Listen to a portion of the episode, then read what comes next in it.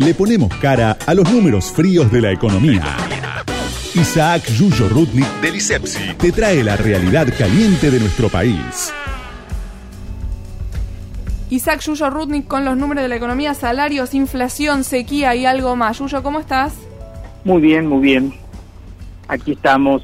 Hemos pasado una semana que con las noticias en líneas generales no muy positivas. En principio, el Ministerio de Trabajo anunció una pérdida del poder adquisitivo de los salarios para los dos primeros meses del año del orden del 7,4, o sea que no empezamos muy bien en este terreno en este 2021.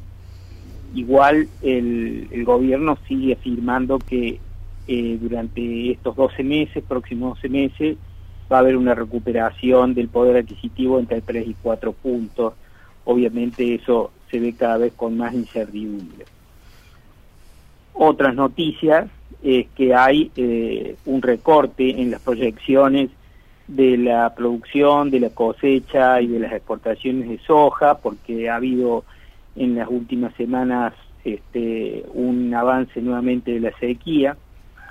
Esto obviamente implica menos ingresos de dólares al país, menos ingresos de dólares al fisco porque es importante fundamentalmente seguir el nivel de recaudación de, de, los impuestos, la recaudación tributaria, los ingresos al fisco, creo que esto ya lo hemos destacado otras veces. Claro.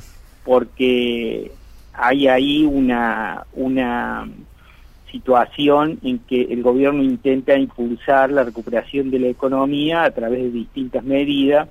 Por ejemplo, esta, esta, durante esta semana, esta quizás sea la, única noticia que yo por lo menos considero positiva, envió al Congreso el proyecto de ley para eh, subir el mínimo no imponible para las personas que eh, pagan ganancias a 150 mil pesos.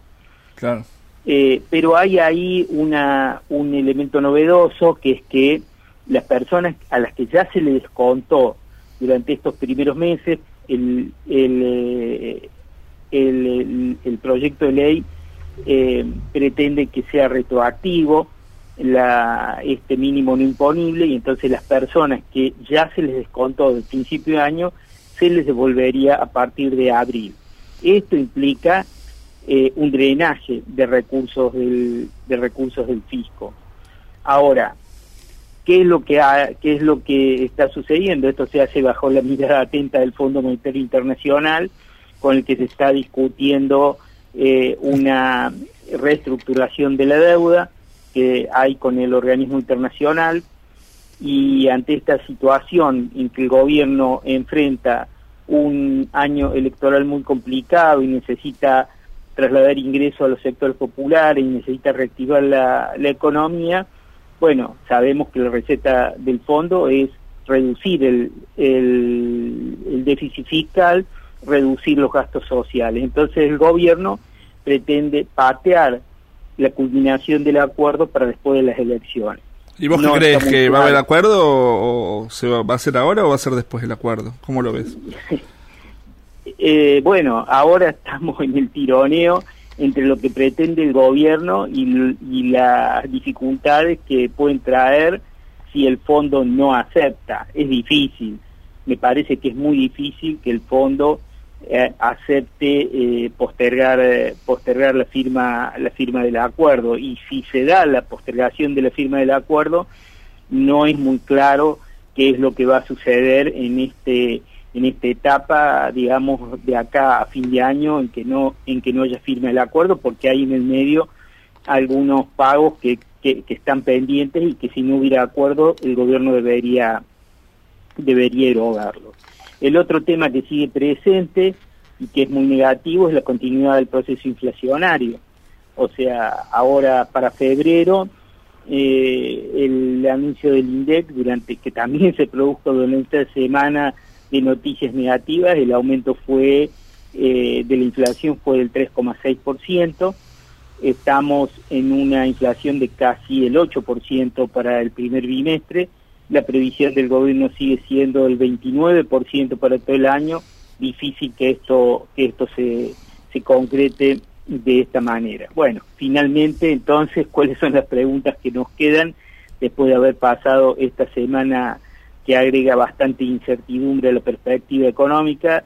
La primera es si efectivamente se van a poder recuperar los salarios mientras la inflación sigue escalando.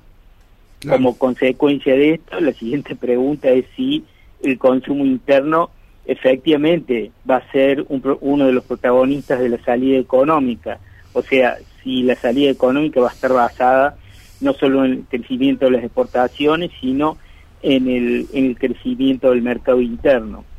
Y esto en realidad se resume en una, en una última pregunta que es, va a haber, sobre la base de, que, de la certidumbre que va a haber un crecimiento de los ingresos al país, a dónde van a ir a parar principalmente esa suba de ingresos. Si van a estar destinados a cumplir con los pagos de la deuda, con los compromisos externos, como se llama, cumplir con los compromisos externos, como habitualmente se llama, o va a ser, van a ir destinados principalmente a elevar el poder adquisitivo de los sectores populares. Lo que nadie piensa es que eso pueda llegar a ir a un ahorro, ¿no? ¿no? No hay capacidad de ahorro para nadie prácticamente. No, hoy justamente me, hicieron una encuesta del INDEC y me preguntaban qué capacidad de ahorro tiene mi familia. Bueno, me parece que... Menos 25. Exactamente, más o menos. Capacidad de deuda, digamos, elevado en el, último, en el último tiempo. Bueno, muchas gracias ¿eh? a ustedes. Gracias, Yuyo, como siempre. Isaac Yuyo Rudnik, presidente del ISEPSI. ¿Dónde hay más información del ISEPSI, Santi? En la página del ISEPSI, que es www.isepsi, primero con S, después con C, Ahí pueden encontrar todos los informes, todos los relevamientos que viene haciendo el ISEPSI en todo el país. Nosotros también estamos en arroba algoritmo 899 y arroba radio con voz 899.